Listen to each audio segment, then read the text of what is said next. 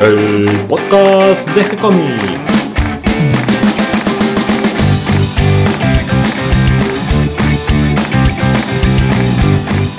Muy bienvenidos a un nuevo episodio de G-Comics, el podcast donde hablamos de todas las técnicas necesarias para realizar un cómic, cómo dibujar un manga y todo el conocimiento requerido para dibujar esa historieta que tenemos dando vuelta en la cabeza.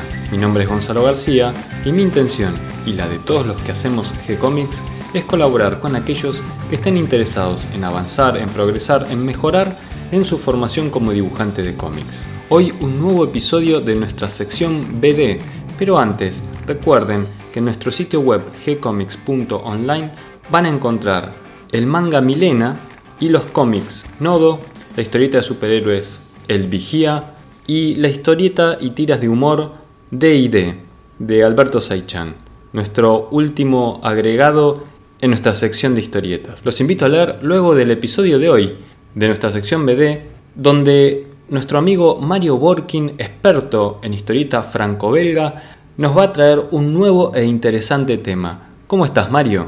Hola Gonzalo, ¿cómo va? Felicitaciones por el programa 100 que ahí que escuché. y qué alegría que sigamos festejando con un poco de BD, de historieta franco-belga. Exactamente, sí. Viste que empezamos con, en realidad la, franco-parlante incluye la suiza y, y franco-belga, hasta ahora hablamos de, de los francos nomás. O sea que sería bueno empezar con los belgas también. Hoy vamos a traer al primer gran dibujante belga. Sí, no sé llamarlo el primero porque todo el mundo conoce, digamos, a, Hergé, ¿no? Que fue el, que lanzó por ahí toda, toda la BD en general en Europa con, con Tantano, Tintín. Sí, casi que definió el estilo de la línea clara. Exacto. Y el otro gran, digamos, dibujante belga, casi de, la misma jerarquía, es este que tendríamos que hablar hoy, ¿no? Joseph Gillon creo que ya lo mencionamos igual, pero... Ya lo mencionamos por sus influencias eh, justamente en Giraud, y en general es más conocido por el público francés y belga por el seudónimo de Gillet. Gillet, sí, se ve que los belgas, eh, digamos, les gusta usar seudónimo de... El que primero empieza así es, eh, bueno, viste que en la caricatura era más común que los caricaturistas usaran este, seudónimos así medio cómicos, por ahí más conocidos, Carandash que en francés, ¿no? Este, pero Berger se llamaba Georges Remy y él decide usar sus iniciales. En principio, Georges Remy sería GR, que, en francés es GR, y que, suena bastante raro. Entonces él decide invertirlas y, y, hacer RG, ¿no? RG. Eh, lo irónico es que RG serían las iniciales de René Goscinny, ¿viste? Pero bueno, es este, Georges Remy es conocido como RG, como dibujante, y Joseph Gillon usa el mismo sistema pero sin invertir las, las letras, que sería, digamos, la, la J de José y la G de Gillon, y es este, Gille. Y entonces son los dos grandes, digamos, padres de la BD belga, son Hergé eh, como decís, en la escuela de la línea clara, que la desarrolla en Bruselas, y Gille, que digamos eh, es prácticamente el que le enseña a, un montón de dibujantes belgas, todos súper famosos, y por eso se llama la escuela de Marcinel, que era, digamos, este eh, donde ellos estaban. Y después esto derivan las dos grandes revistas belgas, ¿no? O sea, la escuela de la línea clara, así en Tantan o Tintín, y, la escuela de Marcinero de Chartrois, que es esta la que empieza Gillet, es este, la revista Spirou. Bien, ya vamos a llegar a, hablar de la escuela que, que funda Gillet con todos sus alumnos, pero contemos un poquito más de, su vida, de sus inicios. Él nace en 1914 en Bélgica y estudia arte en una abadía, en la, en la abadía de Mare, Maresus, ¿cómo se pronuncia Mario? sí, no sé cómo se escribe, pero sí puede ser, o Maretsus. Este, sí, es cierto, él, de muy temprano él ya tenía inclinaciones artísticas, no solo del dibujo, ¿no? También creo que de la escultura y la, eh, la pintura especialmente, y es cierto que después del colegio él, tiene influencia con los benedictinos, que donde pasa bastante tiempo, pero después empieza a termina estudiando en Bruselas arte también, o sea, una educación más formal. Y de hecho, él el que enseña mucho es un pintor, no es muy conocido, Van den Houten, que, que él, parece que tiene una técnica que a mí me hace acordar en los libros de Betty Edwards, que que podés dibujar contornos sin mirar el papel. Y aparentemente uno de los ejercicios que le hace este Van den es dibujar sin mirar el papel y, y, era una técnica que él usaba y que de hecho le enseña a todos sus, alumnos. O sea que su influencia es medio mixta, ¿no? Porque tiene, como vos decís, influencia. Eh, bueno, Bélgica, Bélgica es un país extraño, porque es un país chiquito, está, digamos, al, sur de, Holanda y al norte de Francia. Eh, a diferencia de, digamos, sus vecinos del norte, los holandeses, que son protestantes, Bélgica es un país católico. Y de hecho fue como el freno católico a la reforma, digamos, de la zona de Flandes.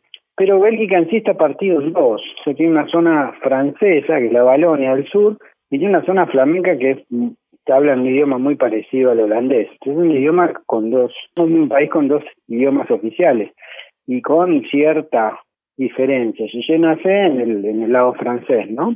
Pero la verdad que los dos, los dos, digamos, países que conforman Bélgica tuvieron una enorme influencia del clero y, y el clero belga católico es muy importante para el desarrollo de la BD, porque a diferencia de uno tendría que, en general uno suele pensar que eh, la iglesia no ve con buenos ojos la, caricatura, la BD o, la historieta. Sin embargo, los belgas ven un instrumento muy importante de, digamos, de transmisión de mensaje, ¿no? Especialmente ético y, moralista. Y de hecho, los, las primeras BD salen en diarios este, católicos, ¿no? En, semanarios católicos, tanto tan como, como el resto, ¿no? Spirú y esas cosas. Bueno, justamente los inicios de Gillet son en un periódico que se llama le Croix, que es un periódico católico. De sí, sí, totalmente. Y me parece, y bueno, de hecho Tintín Tantan nace también en Le Petit Vingtième, que era el, digamos, como un suplemento de un también de un diario católico.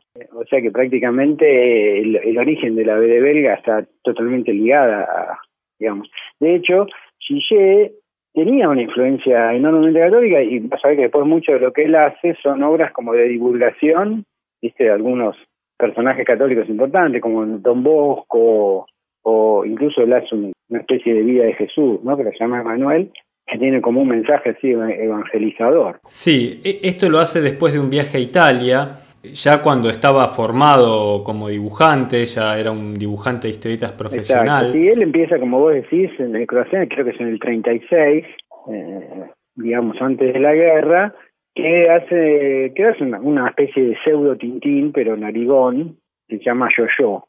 Claro, tiene mucha influencia de Hergé en esta primera etapa. Es que es, es totalmente llano, o sea, y él es, es lo único que se diferencia es que Tantán tiene un puntito por nariz, este no tiene nariz, tiene una nariz, digamos, puntiaguda, y el estilo es muy, muy de, de eh, de hecho, cuando él saca 39, su serie así más importante después de esta, que es Blondan y Siraj, ¿viste? La, de los dos chiquitos, uno rubio y un negro, también tienen mucho, se nota mucho el estilo tintinesco. Pero con el tiempo él empieza a desarrollar un estilo propio que es más, más anguloso, ¿no? Más cortado, más, más geométrico y que después por ahí lo define mucho más se convierte en un estilo que después, especialmente en los 80, es retomado por algunos dibujantes franceses y, es muy, muy característico cuando uno lo ve. Pero llega la Segunda Guerra Mundial y hay un gran cambio en Bélgica que queda un poco atrapada entre, entre todos los países que están en combate. Sí, viste que en la Primera Guerra Bélgica digamos, tiene un papel mucho más importante militarmente porque frena a los alemanes hace mucho tiempo. Acá, obviamente, con con, digamos, este, las unidades blindadas de los nazis, lo pasan por encima en dos minutos. Bélgica es uno de los primeros estados en caer y queda bajo dominio alemán. Después los franceses en ese momento se cierran la frontera, Francia e Inglaterra intervienen en la guerra, entonces ahí eh, había un personaje importante que se llamaba Spirou, que lo había creado un, un dibujante francés, un nombre así de fantasía, Rob Bell, que cuando es movilizado, digamos, lo tienen que terminar, entonces le dan a, a que siga con Spirou. Y ahí es donde él empieza, digamos, eh, Spirou es una revista que había empezado en el 38, entonces a raíz de la guerra él, digamos, eh, eh, empieza con, siguiendo lo, que había hecho Rob Bell con, con casi con el mismo estilo. Él ahí le agrega, como decís, a Fantasio, que es, que es un invento de él. pero durante el periodo de la guerra, él en Spirou hace todo, porque bueno claro porque además también en Spirú una parte de la publicación eran las historietas norteamericanas que también por causa de la guerra dejan de llegar. Exacto entonces él tiene que dibujar Superman. Ahí empieza creo que a dibujar caballos con con Red Rider Red Rider no sé cómo se pronuncia pues este que es uno de los cowboys de esa época digamos de Estados Unidos que llegaban. Así que él hace también, este, tiene que dibujar varios estilos al mismo tiempo, porque dibuja a tiene otro personaje parecido a ti, se llama Freddy, Fred, y eh, dibuja por otro lado Superman también. Y en 1941 hace su primer personaje así propio de, serie, que es eh, Jean Ballardy, que es una especie también de, de no, no es un reportero como Tintín, creo que es un agente de seguros, una cosa así que descubre misterios y viaja por el mundo, pero ya tiene el estilo de, historieta seria, ¿no? No de los el estilo cómico que tienen todos los otros personajes tipo Tantán. Claro, porque parte de la gran importancia de Gille es que es el primero en crear una historieta realista dentro de la línea belga. Sí, uno podría, qué sé yo, el otro, del otro lado, digamos, de la escuela de la línea clara, había, por ejemplo, es cierto que Jacobs, el de Blake y Mortimer, tiene una historieta que no es totalmente realista, pero bastante más realista que Tantam. Y hay un, dibujante que, también trabajaba con Hergé, que es George Martin, que tenía, tenía dibujo realista con Alix, no sé si lo conoces, un galo también que pelea, pelea con los romanos, pero no, no tipo Asterix. Y otro personaje como este, Jean Ballardy, que se llama Lefranc. Pero puede ser que Martin sea posterior a, como llama Gillet, y que Gillet haya influenciado con este Jean Ballardy. Puede ser que tengas razón y que haya sido el primero, la verdad que no, no me acuerdo. Bien, y durante este periodo él, bueno, termina de formarse como dibujante profesional, porque con todo el trabajo que debió tener, además debió desarrollar la habilidad de dibujar muy rápido aparentemente era, era velocísimo, o sea, lo que decían es que era sorprendente, dibujaba con una soltura y una velocidad. Hay, hay eh, una anécdota de que cuando él trabaja en tiempo con, con Goscinny, Goscinny le hacía los guiones y, y aparentemente él los dibujaba antes de que, o sea, se los dejaba y ya al día ya los tenía. Encima le cambiaba los guiones, lo cual era medio divertido, pero el tipo tenía una velocidad que parece que era asombrosa y que podía... Porque al mismo tiempo él dibujaba estas historias medio históricas, tipo Don Bosco, de Colón qué sé yo, estaba dibujando Pirú, o sea, la verdad que una capacidad de trabajo infernal. Y, y lo más interesante que en los, va, entre los, el fin de la guerra especialmente, eh, él empieza a formar gente. Y todos Pirú, todo el desarrollo posterior de Spirú está hecho por sus alumnos. Y tiene los primeros alumnos, digamos, él, digamos, tiene tres alumnos que son sus, sus alumnos más cercanos, con lo cual decían el grupo de los cuatro, que, que son André Francán, que después este, hizo famoso por Gastón Lagaffi, bueno, Pirú y Fantasia también, Maurice, Maurice de Beber, el Lucky Lack, y, y otro dibujante se llama Will, Billy Maltet, que no es tan conocido. Y él, digamos, después de la guerra tiene una casa ahí en Waterloo y, y, lo lleva a los tres y, bueno, y lo forma. Y aparte de eso, digamos, hay un montón más de dibujantes que son importantes para él. Uno se llama Eddie Pape, Peugeot, hace los pitufos, este, y después van a aparecer más todavía, ¿no? Como dijiste, Jean-Claude Messier, Giraud, Jean Robin, Maurice Tillier, son, o sea, todos, todos pesos pesadísimos. O sea que el tipo realmente formó la, la florinata, lo que puede ser también la BD francesa, no solo la belga. Claro, que es esta escuela que él termina formando, digamos escuela en cuanto a que marca un estilo, una forma de hacer historieta. Exactamente, y el tipo tiene una, aparte de tener una bonomía impresionante, tiene una generosidad monstruosa, porque él quería dibujar esta, esta historia medio de Jesús, que yo para el cual, como vos decís, viaja a Italia, y él estaba digamos, en Espirú dibujando un montón de, de series. ¿Y, qué hace? Le deja a Espirú y Fantasio, se lo deja a Franca. Le dice, toma, la seguís vos. Eh, Ballardí, Jean Ballardí, que había empezado en el 41, se la da a Eddie Pape. Y le dice, bueno, vos sos el dibujante ahora. Y Blondin, que es este Blondin de Cirán, se lo deja, creo que a Víctor Ubinón, el que dibujaba Así eh, es. Y, y así nomás, así como, qué, sé yo, o sea, el dibujante Batman le dice a otro, bueno, toma, seguilo vos, que es lo que hizo también bien después con, con Giro, ¿no? Un tipo que los pone a los tipos en el primer, en la escena más importante, nada, y el tipo no, tiene ningún problema. Después, como el tipo era medio fanático de Estados Unidos, Bélgica es un país que, que se modernizó rápido y que tuvo mucha influencia de Estados Unidos en cuanto a fábrica. Creo que la primera fábrica de Coca-Cola fue de Estados Unidos, luego la ponen en Bélgica. Y él tenía bastante gancho con Estados Unidos, entonces se lleva su, por lo menos a dos de sus alumnos, a Maurice y a, y a Franca, y se van de viaje con su familia, creo que un año o dos, por México y Estados Unidos. Y ahí es donde él también tiene la misma influencia que después tiene Chirón, Con el desierto mexicano con, con México en general, y después van a vivir a New York. Y ahí es donde él lo conoce a, a Goscinny, ¿no? Goscinny tiene un, escribió en, en Pilot este, un relato acerca de Gillet porque él lo, quería muchísimo, se hacen muy amigos y, la verdad dice que el tipo era era espectacular, que vivía matándose de risa, que era un personaje, que le decían obviamente el francés loco porque para los estadounidenses todo el tipo que hablaba francés era francés, ¿no? Sí. Y no belga. Y se hacen tremendamente amigos. Tanto es así que, no sé, te acuerdas cuando él se vuelve, eh, vuelve a Francia, Gillet, bueno, la primera historieta que hace Goscinny se la manda a ver qué, qué onda, ¿no? Este, y bueno, después cuando él vuelve a Francia, qué sé yo, eh, hace algunas colaboraciones para, él, él trabaja con este Trafontaine, que es el de WordPress, que, que trabaja con Dupuy, que es el editor que hace Spirou. Y entonces hace algunas otras cosas, tiene una revista medio así tipo era el intervalo acá, que se llama Bon Soirée, que, que hace como unos dibujos de algunos libros así tipo de románticos, que es un estilo más, no sé si viste Bon Soirée, más un estilo más como si fuera de... Más de novela.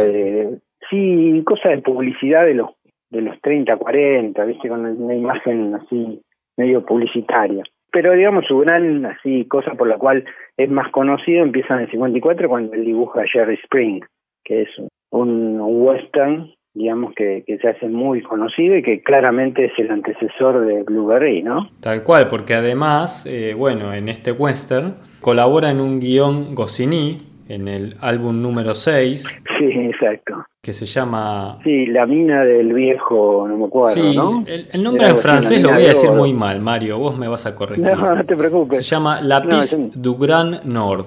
Ah, no, tenés razón, me confundí. La pista de, sí, porque hay me Este lo dibuja en el 58. claro, es un solo episodio, creo que le. Es un álbum, es un álbum el número 6. Eh, sí. Porque él dibuja 21 álbums de, de Jerry Spring. Claro. Eh, entre álbum normales y los especiales, porque saca algunos especiales también. Sí, creo que hasta los 60, sí, ¿no? Y, después tiene una segunda serie, que es un segundo ciclo en los 70 que vuelve a resurgir Jerry Spring ya con, con Blueberry salido, entonces es como que hay como una segunda influencia, esta vez de Blueberry en, sobre Jerry Spring. Eh, Goscinny cuenta algunos relatos que cuando aparentemente el tipo le mandaba los guiones y yo le cambiaba cosas, entonces le mataba personajes, y el tipo le decía, pero escúchame, no puedes hacer eso. Dice, lo que pasa es que yo le cuento mi versión a, mi señora y le gusta más mi versión que la tuya, ¿no? Y yo dice, qué joda, porque vos le hiciste cinco hijos, entonces, ¿qué, te va a decir? este Y parece que tiene una relación así muy, muy, muy cómica, pero sí, este, después él, quiero que colaboran en, en otras cosas, pero en, en, en Jerry Spring hace, como decís, ese álbum.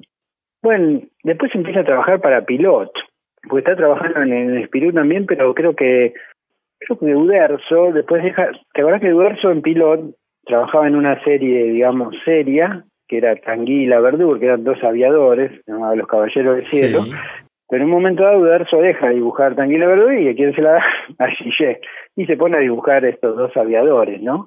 Que parece que esa eso sí le complicaba un poco porque él dibujaba muy rápido, muy suelto y la verdad que los aviones, que son una cosa con mucha precisión y que en los lectores de DVD, digamos, en, general de historieta aérea, se, se, le pone, se le presta mucha atención al diseño, ahí ahí le costaba bastante. Y de hecho creo que ahí pide ayuda porque se le complica con los aviones. No es que dibujara mal, pero... Sí. Y, y después más adelante creo que agarra otra serie que había salido en Pilot, que era Barbarroja, que la dibujaba, dibujaba Ubinón. Este, así que sí, es completamente versátil, hace, realmente hace lo que quiere. Pero por ahí lo, lo más interesante que podemos decir es la calidad de gente que forma, ¿no? porque, digamos, aparte de estos alumnos de la escuela de Marcinel, que son estos tres primeros, Francá, Morí, Will, Pape, Ubinón mismo, eh, Peugeot, Jean Robá, después influencia tipos que son, bueno, Giraud, Messier, Tillier, otro tipo que dibuja muy bien, Germán, que es muy conocido, William Vance, Derive, hay muchísimos. Y hay uno que no es tan conocido, que, que también lo forma él en los 80, que, que es un dibujante francés, que a, mí me encanta, lo que pasa es que vivió muy poco, pues se murió. Hay muchos de estos dibujantes franceses, no sé por qué, o belgas, terminan muriendo en accidentes de auto. No sé si que antes ahí había más accidentes de auto, pero son tres o cuatro que mueren muy jóvenes. Eh, es uno que se llama Yves Chalam, no sé si lo conoces, tiene una, una historieta que se llama Freddy Lombard. Lo que pasa es que como no vivió mucho, no tampoco tuvo mucha producción. No lo conozco. Bueno, el tipo lo amaba, Gillet, y, y dibuja bárbaro, y él rescata esa línea medio angulosa que tenían los últimos Blandán en está con personaje muy tintinesco por un lado, pero por otro lado muy gillesco, realmente es una muy buena fusión, se llama Freddy Lombard, la verdad que es una BD, tiene nada más que es, es un álbum con tres partes, es muy bueno. Y un dibujo excelente y totalmente influenciado por Gillet, ¿no? O sea, como que el tipo dejó su huella en por lo menos 15 dibujantes de tops, que realmente hay muy poca gente que puede decir eso. Sí, en el caso particular de Giro, casi que se podría decir que por lo menos el camino de Giro hubiese sido muy distinto sin Gillet. Por empezar, porque él empieza a dibujar Blueberry porque Gillet le cede el lugar. Exacto, sí, se lo habían ofrecido a él. Vos me lo dijiste y, tenés razón, eso es real. De hecho, Jerry Spring, él, eh, él, lo dibuja con ayuda, o sea, él lo toma a Giro como aprendiz, digamos, para dibujar Jerry Spring. Y como él dibujaba Jerry Spring, le ofrecen esto Blueberry Charlie. Y el tipo podría haberlo hecho él, o como muchos dibujantes, ¿viste? Figurar él y que lo haga Giro, pero el tipo se lo da a Giro y figura Giro. Y como vos dijiste, cuando Giro no lo puede hacer, él lo ayuda y, se banca, creo que es un par de, por lo menos un par de, números, los dibuja Sí, en buena parte, una buena cantidad de páginas de, de un par de, los álbumes están dibujados por Gillet y no figura su nombre. No, no, no, no, porque el tipo, el tipo era así, el tipo era un grande, viste una cosa que se mataba de risa de todo. Goscinny dice que la risa de él era una cosa, una especie de trueno, era un tipo muy, muy cómico, muy, muy zarpado, que lo iba a buscar y gritaba, René, y todo el mundo, o sea, y no entendía nada de inglés, dice, él decía que hablaba inglés, pero hablaba cualquier cosa. No, no, debe haber sido un tipo realmente fuera de serie, ¿no? Y, la verdad que un tipo que, ha dejado una huella pero tremenda y lo peor es que no no es tan conocido, porque vos decís, Giro lo conoce todo el mundo, Hergé también, pero Gillet, viste, salvo como decís, los grandes dibujantes, pasa medio desapercibido. Y sin embargo ha dejado un legado que es monstruoso. Gillet debe haber sido uno de esos dibujantes que que dieron gusto conocer y que a uno le hubiese gustado conocer ahora. Exactamente. Poder compartir un, una charla con él, ¿no? Debía ser algo genial. Debía ser genial. Pero bueno, como no tenemos esa oportunidad, tenemos la oportunidad de leer sus historietas. Yo recomiendo leer Jerry Spring. Sí, totalmente. Tiene una linda línea, muy bien dibujado, los caballos son maravilloso. Maravilloso. Eh, y está muy bien contado. Está bien contado, eh, los personajes son muy lindos. Eh, te parece un poco al Cisco Kid, ¿te acordás que tenía un personaje mexicano también que también le llamaban Pancho? Originalmente se llamaba Pancho, pero porque se llamó Pancho, él tiene, él, digamos, el, el, que lo acompaña Jerry Spring es un mexicano, se llama Pancho. Le ponen mucha cosa mexicana, como, bueno, él estuvo en México. Viste que tanto Blueberry como Jerry y hay muchas palabras en castellano también. Sí, totalmente. De hecho, él dibuja después una serie tipo spin-off que se llama Qué barbaridad, que son las aventuras de Pancho. Y, y tienen como, como tiene la cosa belga de Charlie después con, con Blueberry, mucho, a ver, no es el, el, el, western tradicional, sino que tiene mucha, mucha crítica social, mucha revisión histórica, ¿no? El papel de los, de los indios, de la conquista del oeste, mismo viste Blueberry, como dijiste, que va haciendo un cambio en su figura de, militar típico, un tipo muy descreído y que es muy de los 60, 70 también, ¿no? El sueño medio... Sí, el antihéroe. Claro, y Jerry Spring es un poco más, más light, ¿no? Es más, más de aventuras, pero está muy bien dibujada y es una serie muy linda. Eh, y es una serie que trascendió mucho. Todos los países tienen westerns, viste, en Argentina también hubo varios, pero así que trascendieran tanto como Jerry Spring ni hablar Blueberry, no, creo que después le seguirá Tex, ¿no? El, el italiano, pero pero la verdad que son... Sí, pienso que de toda la línea europea son los tres personajes del oeste más conocidos. Sí, totalmente. Porque acá teníamos nuestras versiones propias que eran, no sé si te acordás, y me refiero a los de Columba, ¿no? Había otro que llamaba Alamo Jim, en esa línea. Y después estaban los clásicos que dibujaba del Castillo. Sí, sí, todos los que hizo Arturo del Castillo son geniales. son buenísimos, buenísimos. Ese es un nivel de dibujo impresionante. Pero, son conocidos acá, pero pero no, no tuvieron la repercusión de, estos personajes. Jerry Spring y Blueberry, de lejos creo que son los más conocidos. Así que bueno. No sé si quieres agregar algo más, Mario. No, él muere en Francia, en los 80, ¿no? Pero también en su última parte de Francia se compra una casa enorme y supongo que se dedica a lo que a él más le gustaba también, arte, seguir dibujando, pintando. Un tipo muy completo y aparentemente con, un montón de gente y con y sabía vivir claramente, ¿no? tipo... Y hasta último momento estuvo dibujando historietas, porque eh, el último libro de Jerry Spring, él, lo dibuja y se publica más o menos en el año 78 y lo de Barbarroja él lo dibuja hasta casi hasta los 80. 79, ¿no? Y bueno, y teniendo en cuenta que él tuvo una enfermedad muy larga, prácticamente mientras pudo siguió dibujando historieta. Tienes razón, porque él creo que murió en París en, en el 80, 1980. Claro. Y como vos decís, por lo menos hasta el 77 seguro dibujó Jeremy Spring con el 78 y, y toma Barbarroja cuando se mueve Binoni y es el 79, así que sí, tal cual, como vos decís, dibujó hasta el final. Y aparte, no hacía asco a nada, o sea, dibujaba todo lo que le pedía, ¿no? Un tipo claramente con una, una capacidad impresionante. Y bueno, y la escuela que dejó, esta escuela de Marcinel, después siguió ya, mucho tiempo más y es uno de los representantes de la BD belga más importantes, junto con la otra escuela que era la de Roger, ¿no? Nos queda todo el legado de Gillet entonces, Mario, y este recuerdo y este recorrido por su vida y su obra, creo que vale la pena leerlo, buscarlo, si buscan por internet van a encontrar mirando mucho material de él. no hicieron un, un integral año por año que, está, que se llama Todo Gillet, donde ahí ponen así lo, no sé si tiene todo exactamente, pero ponen lo, más representativo y, es impresionante. Es impresionante ver en el mismo álbum, como decís, una historieta realista del oeste más otra historia de humor. A él le encantaba el humor. Este, creo que si él podía elegir, se tiraba más para la onda Spirú que, para la historieta realista, pero lo hacía con maestría ambos, ¿no? Muy lindo recuerdo, Mario. Muchas gracias. No, por favor, gracias a vos. Eh, nos queda entonces la invitación para leer a Gillet y a buscarlo por Google, ver las páginas, ver su variedad de estilos. Y queda entonces la invitación, Mario, también para que nos juntemos en un próximo programa a seguir hablando de BD. Dale, bueno, buenas noches entonces. Muchas gracias, Mario. Chao, chao, hasta luego. Hasta aquí llega el episodio de hoy. Espero que toda esta información les resulte útil e interesante.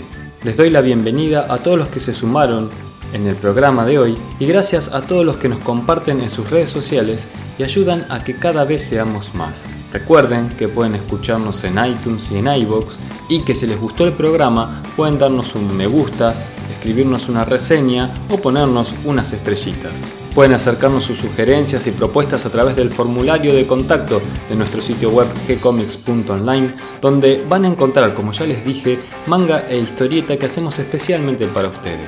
También pueden seguirnos desde nuestra página en Facebook, les responderemos siempre con alegría y continuaremos publicando nuevos episodios. Gracias y hasta la próxima.